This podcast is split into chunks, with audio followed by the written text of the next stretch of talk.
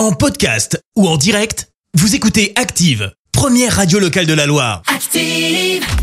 Les détournements d'Active. On fait dire n'importe quoi à n'importe qui. Et je ne vous apprends plus rien, vous le savez, comme tous les mercredis dans les détournements, pas de gros mots. Non, pour une fois de plus, aujourd'hui, on va être très gentil avec Florence Foresti, José Garcia et Philippe Catherine. Et on débute avec Florence Foresti qui, du haut de ses 49 ans, a décidé d'entreprendre une nouvelle activité.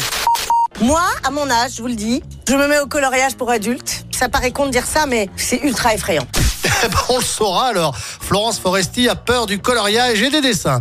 En revanche, pour Philippe Catherine, c'est plutôt un véritable moment de détente.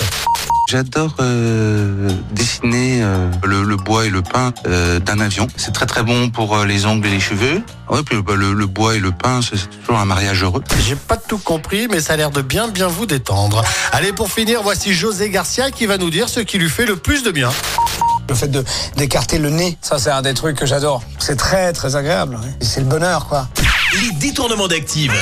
Tous les jours à 6h20, 9h40 et 17h10. Et à retrouver également en podcast sur ActiveRadio.com et sur l'appli Active. Merci. Vous avez écouté Active Radio, la première radio locale de la Loire. Active.